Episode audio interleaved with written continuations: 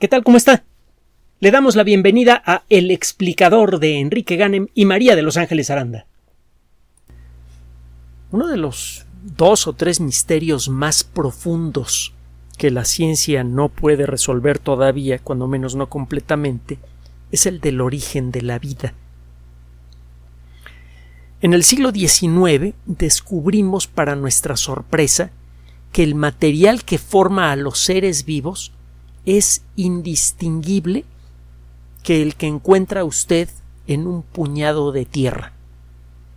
Por mucho tiempo se creyó que la materia viva tenía una naturaleza obviamente única, fundamentalmente diferente al del resto de la materia del universo. Era claro que existía algo de sobrenatural en la materia viva, pero encontramos, gracias al desarrollo de las técnicas de la química orgánica, que las sustancias básicas de la vida están hechas de algunos elementos químicos fáciles de conseguir por todas partes. No existen elementos químicos raros en nuestro cuerpo, cuando menos no en abundancia. Hay pequeñas cantidades eh, casi indetectables de algunos elementos químicos que parecen jugar algún papel importante en algunas reacciones eh, básicas de la vida, pero no las más básicas descubrimos también que la forma en la que funcionan esos elementos químicos dentro de un ser vivo es exactamente la misma que fuera.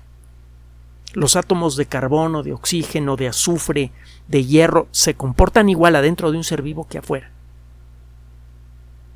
Empezamos a ver que no existe nada sobrenatural en la vida misma y en todas sus manifestaciones, y eso profundizó aún más el misterio de la vida. El decir que la vida es un fenómeno sobrenatural ordenado directamente por una divinidad pues es una solución fácil y rápida al problema. Esa solución desapareció cuando quedó claro que la materia de la vida es la materia de un puñado de tierra y que esa materia, los elementos que le integran, los átomos que le integran, se comportan de la misma manera en el puñado de tierra y en el cuerpo de un ser vivo. Es claro que hay algo básico, fundamental en la naturaleza de la materia que permite en ciertas condiciones que ésta se organice de manera escandalosa, increíble, interminablemente compleja para formar a un ser vivo.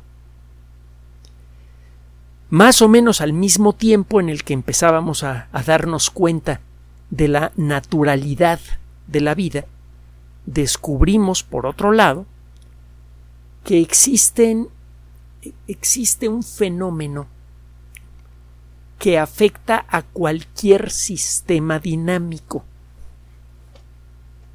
Ese fenómeno hace que cualquier sistema dinámico continuamente vaya cambiando. Al irse adaptando el sistema dinámico a sus circunstancias, este sistema eh, dinámico continuamente está experimentando un proceso de evolución. Esa es la evolución, como la propone Darwin. Un proceso continuo de adaptación a las circunstancias. Si los accidentes naturales que permiten la evolución son los apropiados, esta evolución puede generar lo que parece ser un progreso la materia puede evolucionar hacia la vida y la vida hacia la inteligencia. Esto es siempre una consecuencia accidental de la forma en la que funciona el proceso mismo, en donde se tiene un fenómeno que está continuamente cambiando y que está enfrentando a circunstancias ambientales que también cambian continuamente. El ajuste del comportamiento de este sistema dinámico a las circunstancias cambiantes es lo que produce el fenómeno de la evolución. La primera propuesta que hizo Darwin involucraba únicamente a la vida. El único fenómeno que contemplaba Darwin que estaba sometido a este proceso era claramente el proceso vital. Y ejemplos encontró muchos en los cinco años que estuvo fuera de Inglaterra viajando en el Beagle. Con el paso de los años, y no mucho tiempo después de que Darwin publicó su, su libro, nos empezó a quedar claro que el eh, proceso de evolución no solamente se da en, ah, en seres vivos, sino que se da en cualquier fenómeno que esté sometido a las reglas que le acabo de mencionar, cualquier fenómeno dinámico que se está adaptando continuamente a sus circunstancias. Empezamos a descubrir ejemplos claros de evolución en eh, reacciones químicas, en fenómenos físicos, incluso en la estructura de nuestras sociedades y en la forma en la que pensamos a lo largo de nuestras vidas. cuando usted cambia de opinión, por ejemplo, como consecuencia de la madurez, está usted adaptándose a las circunstancias, está usted empezando a contemplar de manera diferente aquello que antes veía de cierta forma. El nuevo conocimiento que adquiere usted, la nueva sensibilidad a, las consecuencias de sus acciones y a las consecuencias de las acciones de otras personas, etcétera, van haciendo que usted se porte de manera diferente. ¿Por qué? Porque está usted empezando a ver cosas que antes no veía. Entonces empieza usted a adaptar sus emociones, sus principios y sus acciones a aquello que ahora alcanza a ver. Está usted evolucionando como persona se está adaptando a las circunstancias cambiantes y si estas circunstancias le son razonablemente favorables, usted mejora como persona. Esto no siempre ocurre. Algunas personas se vuelven monstruos como consecuencia de este proceso de adaptación a las circunstancias. El caso es que desde que descubrimos el funcionamiento del proceso evolutivo, han sucedido muchas cosas eh, muy interesantes. Una de ellas es que hemos descubierto que, tal y como lo propuso en su momento Darwin, efectivamente la materia puede evolucionar a partir de formas simples hacia las formas complicadas. Nos empezó a quedar claro que tal y como lo propone Darwin en su libro y como luego lo propuso de manera más detallada Alexander Ivanovich Oparin en un pequeño librito que se llama El origen de la vida, en donde resume una serie de trabajos que él hizo por, eh, en, su época y que fueron muy originales, que la, que la materia natural de la Tierra, en las, en las condiciones que existían en, la, en nuestro planeta cuando era joven, seguramente experimentó ambientes químicos y por lo tanto reacciones, eh, ambientes físicos y por lo tanto reacciones químicas muy diferentes a las que se dan en la naturaleza en la actualidad. En el pasado seguramente la atmósfera de la Tierra era diferente, la composición química diferente, la presión, la temperatura, las fuentes de energía disponibles en la Tierra primitiva eran diferentes que en la actualidad, no había, por ejemplo, una capa de ozono que filtrara la violenta luz ultravioleta que viene del Sol y que produce cambios químicos muy agresivos. Si se fuera esa capa de ozono, entre los cambios químicos que estarían ocurriendo activamente en nuestras células estarían cambios importantes en el ADN. Continuamente la luz del sol estaría matando a nuestras células a un ritmo mucho mayor del que podemos reponerlas se extinguiría la vida animal y vegetal en la superficie terrestre, o se reduciría mucho. Bueno, en la Tierra primitiva no existía esa capa de ozono y no existían seres vivos.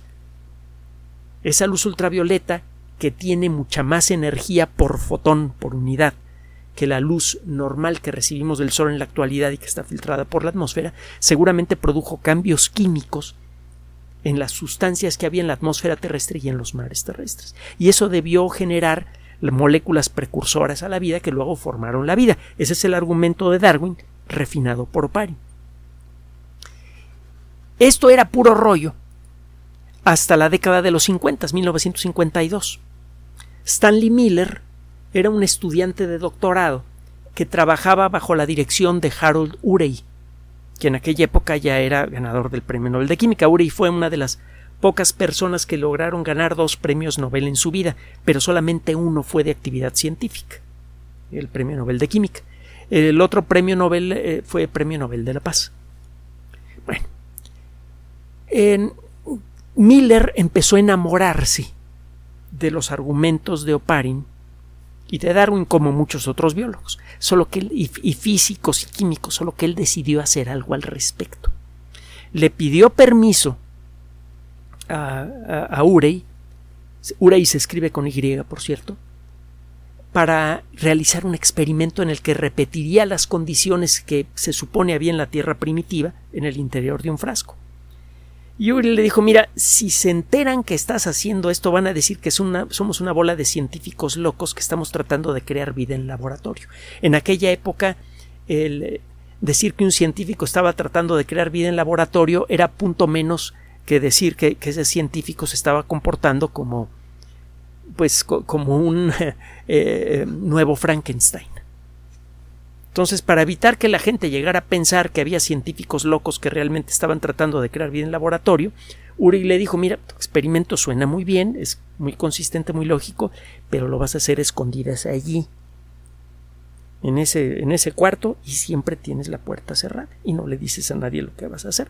Bueno, se puso a hacer el experimento, metió en el interior de un frasco metano, amoníaco, vapor de agua e hidrógeno algunas sustancias que se creía que existían en grandes cantidades en la atmósfera de la Tierra cuando la Tierra era joven. Ahora entendemos que la atmósfera era algo diferente, pero bueno, la cosa es que le saca eh, todo el oxígeno al sistema de tubos y frascos que, construyó y sustituye a la atmósfera terrestre normal por esta atmósfera sintética de metano, amoníaco, vapor de agua e hidrógeno.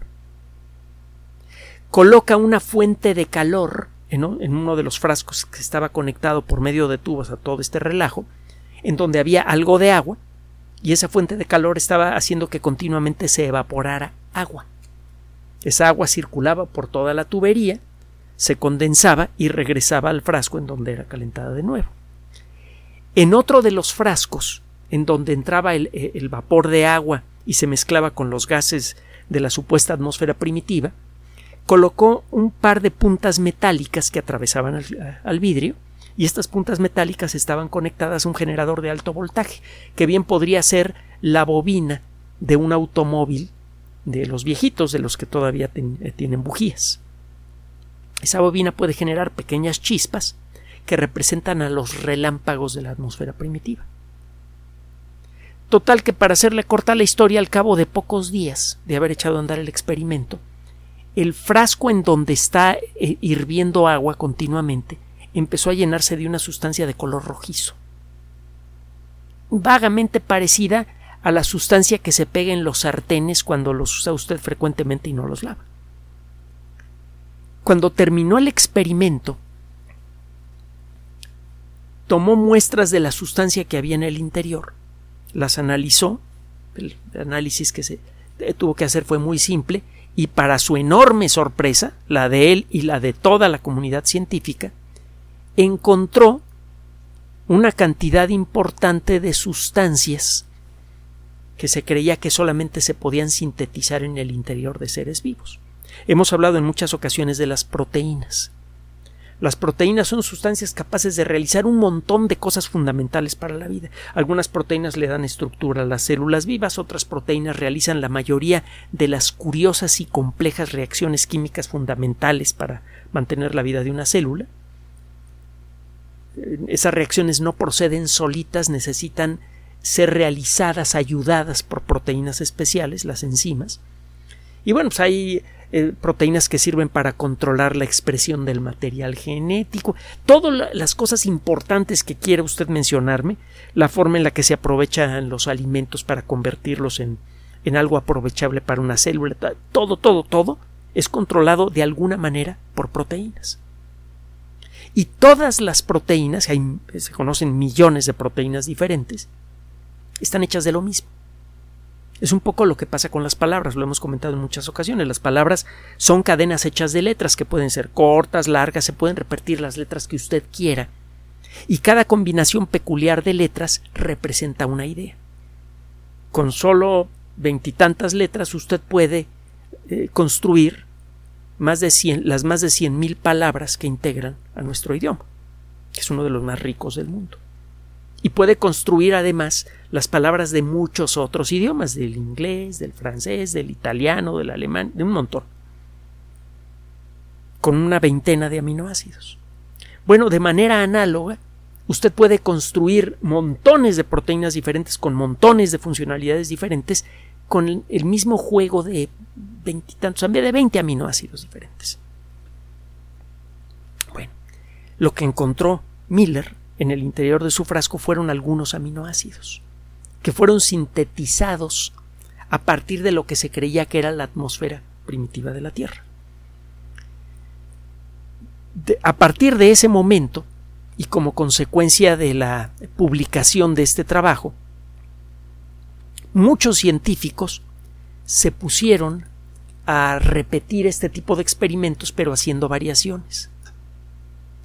Empezaron a eh, eh, cambiar, por ejemplo, eh, la combinación de sustancias que había en la atmósfera de estos frascos.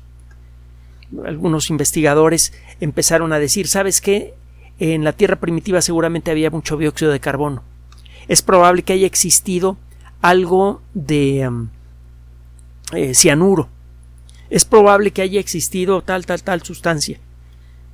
Vamos a intentar repetir el experimento de Miller solo que en lugar de utilizar agua caliente vamos a utilizar hielo, agua muy fría que tenga flotando trozos de hielo. Porque sabemos que los cristales de hielo ayudan a que algunas moléculas se junten para eh, que se produzcan reacciones químicas. Creemos que al caer en hielo, las sustancias generadas a partir de la atmósfera de la Tierra se pudieron unir para formar moléculas más grandes. Total que empezaron a hacerse variaciones del experimento de Miller que pretendían, por un lado, reproducir mejor la atmósfera primitiva de la Tierra. Poco a poco los geólogos fueron revelando claves que los geólogos y los astrónomos fueron revelando claves que mejoraron nuestro entendimiento de cómo fue la atmósfera primitiva de la Tierra y por otro eh, eh, la geología y la paleontología sugirieron una colección cada vez más amplia de ambientes diferentes que existieron en la Tierra primitiva. Entonces, eh, algunos investigadores empezaron a reproducir las condiciones que se creía que había en el Ecuador, en los polos, a gran profundidad en el mar o incluso en charcos en la tierra firme. Y encontraron que podían sintetizar no solamente todos los 20 tipos de aminoácidos diferentes que en la actualidad usamos todos los seres vivos para crear proteínas, sino que incluso se producían más aminoácidos que ningún ser vivo en la Tierra utiliza para construir proteínas. También es posible construir las bases moleculares del ADN, y es posible construir las bases moleculares de prácticamente todas las moléculas de la vida. Y esto se consigue en frasquitos que son de este tamañito, que puede usted llevar perfectamente en la mano, en experimentos que duran tres días, cinco días, una semana, un mes, no más. Imagínese lo que podría haber sucedido en la increíblemente grande y variada superficie de la Tierra, en condiciones extraordinarias que no conocemos por completo, a lo largo de centenares de millones de años. Es claro que la idea original de Darwin y de Oparin, sustanciada por el experimento de Miller y sus variaciones, contienen claramente el secreto del origen de la vida. La vida nació por evolución química. Y hemos logrado repetir muchos pasos cruciales de esta evolución en nuestros frascos. Solo que este eh, proceso pues, todavía, desde luego, es incompleto.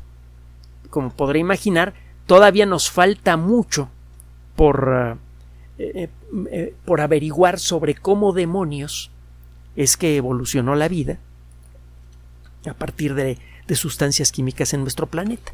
Uno de los problemas más molestos tiene que ver no con el origen de estas sustancias mismas, sino con su polimerización. Verá, Muchas de las sustancias fundamentales para la vida son polímeros. Un polímero es una cadena de moléculas y cada una de esas moléculas pequeñas que se encadenan para formar el, polímero se llama monómero. Los monómeros de las proteínas son los aminoácidos. Los monómeros de los ácidos nucleicos son los nucleótidos. Ahora sí, solitos no sirven para nada. Es necesario pegarlos unos con otros para que se formen proteínas o ácidos nucleicos. Y hay, por cierto, muchas otras moléculas en nuestro cuerpo que son polímeros, están hechas de moléculas más chiquitas. Bueno, el caso es que en los experimentos que se hacían hasta hace poco, usted podía construir los monómeros básicos de prácticamente todos los polímeros importantes de la vida pero no podía pegarlos. Resulta que muchas moléculas monoméricas, muchos de los monómeros básicos de la vida, no se pegan unos con otros en ambientes líquidos. No les gusta el agua. Si estas moléculas cuando se forman entran en contacto con agua, su ambiente eléctrico cambia mucho. Para que dos moléculas se peguen necesitan ocurrir cambios eléctricos en ambas moléculas. Una molécula tiene que robarle electrones negativos a la otra, eso genera un desbalance de carga y eso hace que se peguen. Eh, existen algunas variantes de este rollo que le estoy echando, pero en pocas palabras, para que dos átomos se peguen o dos moléculas se peguen, necesita ocurrir un intercambio de electrones la distribución de las partículas eléctricas negativas que hay en ambas moléculas, los electrones tiene que cambiar. Cuando cambia esa distribución, las moléculas se pegan. Y esos cambios no ocurren en los monómeros básicos de la vida si están en agua. Ah, Chihuahua, es que no se supone que la vida nació en el mar. La idea eh, que se tenía hasta hace poco era bueno, pues, eh, las sustancias básicas de la vida, los monómeros se forman en la atmósfera terrestre por la acción de rayos, por la luz del sol, la, química de la atmósfera, etcétera, etcétera, y esas sustancias son arrastradas por la lluvia, caen al mar, y el mar se va enriqueciendo poco a poco con estas sustancias. Se forma lo que Oparin llamaba la sopa primitiva. El mar se empezaba a llenar con toda clase de sustancias diferentes que se habían sintetizado en distintos puntos del planeta, se empieza eh, las corrientes marinas empiezan a llevar estas sustancias de un lado a otro y al cabo de relativamente pocos millones de años en todos los rincones del océano encuentra usted en cada centímetro cúbico encuentra un montón de monómeros diferentes. Aminoácidos y nucleótidos y no sé qué tantas cosas más. Y bueno pues tarde o temprano algunos de ellos empezarían a acercarse se pegarían y empezarían a formar proteínas y ácidos nucleicos. Resulta que no. No pasa en agua. Y esto realmente estaba molestando a muchos investigadores.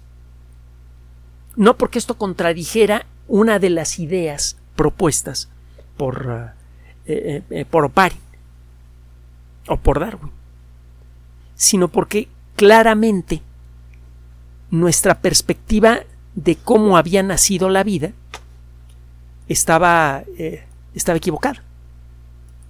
Hay, algún elemento en estas suposiciones que no habíamos considerado correctamente. ¿Cuál podría ser ese, ese elemento, ese factor? Bueno, pues resulta que un ah, equipo de investigación de la Universidad de Wisconsin en Madison acaban de ofrecer una respuesta en una revista que se llama Origins of Life and Evolution of Biospheres, Orígenes de la vida y evolución de biosferas.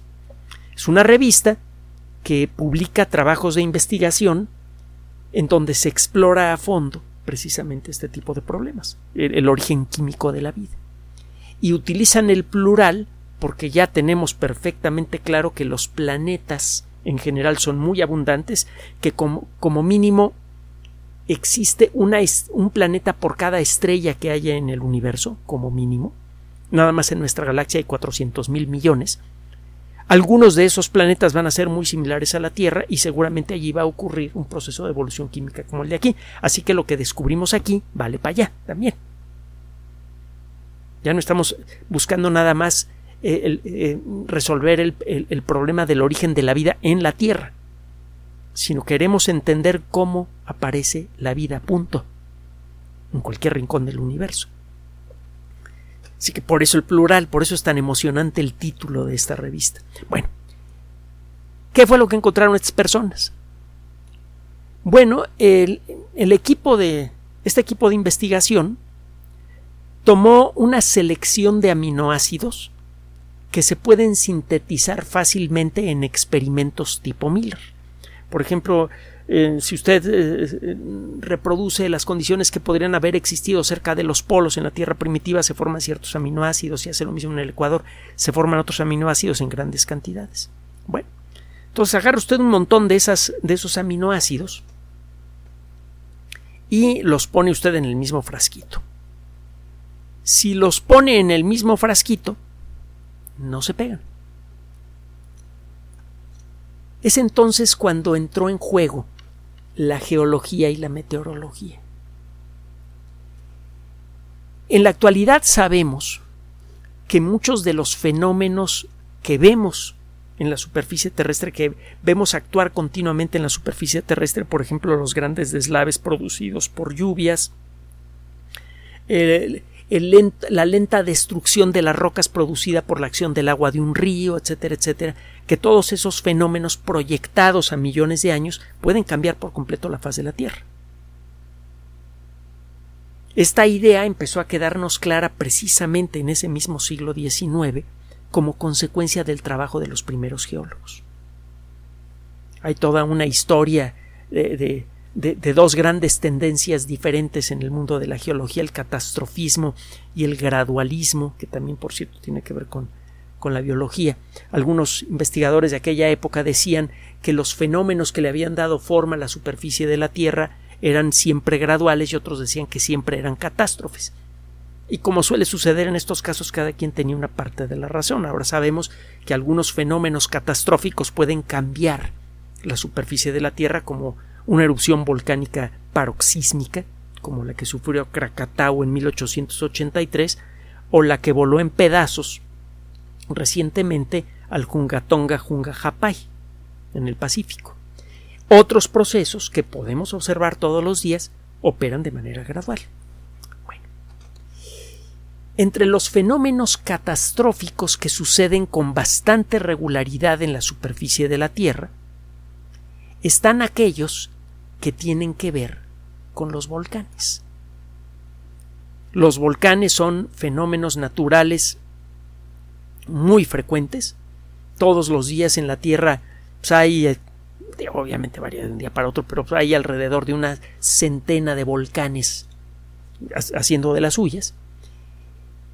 Y bueno, los geólogos han estudiado cada vez con más detalle lo que sale de los volcanes. Entre otras cosas, además de eh, de eh, cloro, de eh, dióxido de azufre, de dióxido de carbono, por cierto, mucho dióxido de carbono y un montón de cosas más. De un volcán pueden salir sustancias en menores cantidades, pero que pueden tener gran significado para esta historia. Por ejemplo, el trimetafosfato. El fósforo es un elemento químico fundamental para la vida. Y el fósforo es un elemento químico que no siempre se encuentra con facilidad en, el ambiente. En la Tierra primitiva es probable que no haya sido fácil encontrar fuentes de fósforo como las que encontramos en la actualidad en la Tierra y que por cierto se están agotando porque las estamos sobreexplotando y que son fundamentales para seguir produciendo la cantidad de alimento que nos comemos los 8 mil millones de personas que somos en la actualidad todos los días. Bueno, pero esta otra historia que ya le narramos hace poco. Bueno, resulta que el trimetafosfato que se forma en los volcanes es soluble en agua. Y también el hidróxido de sodio, que le llamamos sosa cáustica. El hidróxido de sodio se forma de manera natural en condiciones comunes en algunos rincones de la Tierra. Por ejemplo, cuando tiene usted un cuerpo de agua cargado con muchas sales y este cuerpo de agua se seca. Según se va secando este cuerpo de agua, el agua en se va volviendo más y más alcalina porque se empieza a formar y a concentrar el hidróxido de sodio. Bueno, estos eh, investigadores tomaron a uno de los aminoácidos más simples y más fáciles de estudiar que hay, que se llama glicina. Si usted pone eh, agua y pone un montón de glicina, usted ve que las moléculas de glicina no, ni se hacen caso, no se tocan. Bueno, si usted pone un poco de trimetafosfato y de hidróxido de sodio, al cabo de la primera hora ya se empezaron a unir dos eh, moléculas de glicina para formar un dímero de glicina. la base, el inicio de una proteína. Este proceso, sin embargo, no podría explicar cómo se formaron las primeras proteínas hechas de, muchas, de muchos aminoácidos pegados, porque el mismo proceso que permite la unión de dos aminoácidos neutraliza al hidróxido de sodio. El hidróxido de sodio rápidamente desaparece. Aparentemente lo que se necesita para conseguir que los aminoácidos se peguen de manera natural sin la intervención de enzimas, como pasa en el interior de nuestro cuerpo y de otras sustancias, es un ambiente alcalino, muy alcalino, y en donde la concentración de la sustancia sea muy alta. Si usted mantiene el ambiente alcalino en el interior de este frasco, agregando más sosa cáustica, las moléculas de glicina se siguen pegando y empiezan a formar moléculas más grandes. Si en lugar de poner pura glicina pone muchos aminoácidos, se comienzan a formar proteínas. A la hora de ver esto de cerca, los investigadores dijeron, a ver, eh, ¿cómo se podría haber dado esto en la Tierra primitiva? Fácil. El agua cargada con aminoácidos en las playas podría formar charcas y si el ambiente por momentos era especialmente seco, si en esa zona de la Tierra en esa época estaba ocurriendo una temporada de sequía, que, de las que pueden durar décadas, estos charcos comenzarían a secarse. Al secarse pasarían dos cosas. El agua se volvería más y más alcalina, y al disminuir la cantidad de agua, las moléculas de glicina, de alanina y de otros aminoácidos que podrían estar allí empezarían a entrar en contacto cada vez más estrecho. Se darían las condiciones para que se formaran las primeras proteínas y los primeros ácidos nucleicos en estas charcas que se secaban durante las sequías cerca del mar. Pasa el tiempo, se acaba la sequía, se restauran las lluvias, el agua lava lo que queda en el fondo de estos charcos secos y lo lleva al mar. ¿Qué lleva al mar? las primeras proteínas, los primeros ácidos nucleicos. Estos investigadores han logrado resolver uno de los problemas más serios que enfrentaban los expertos que pretenden entender cómo nació la vida en la Tierra. La vida en nuestro planeta pasó por varias etapas antes de empezar a manifestarse. Durante mucho tiempo hemos tratado de simplificar el problema imaginando que todos los procesos fundamentales para el origen de la vida ocurrieron en el mar. Pero parece ser que una de las etapas más cruciales ocurrió en el fondo de charcos lodosos que se estaban secando por la acción del Sol hace más de cuatro mil millones de años. Gracias por su atención además de nuestro sitio electrónico www.alexplicador.net. Por sugerencia suya tenemos abierto un espacio en Patreon, el explicador Enrique Ganem, y en PayPal, el explicador patrocinio por los que gracias a su apoyo sostenemos este espacio. Puede usted descargar gratuitamente estos audios en formato MP3 en Spotify y en iTunes como El Explicador sitio oficial y en SoundCloud como El Explicador y con formato de video en YouTube en El Explicador sitio oficial. Recuerde nuestras redes sociales de siempre, Twitter Enrique-Ganem y en Facebook Enrique Ganem sitio oficial, El Explicador y los grupos que usted ya conoce. Finalmente, El Explicador siempre somos María de Los Ángeles Aranda y Enrique Ganem. Gracias.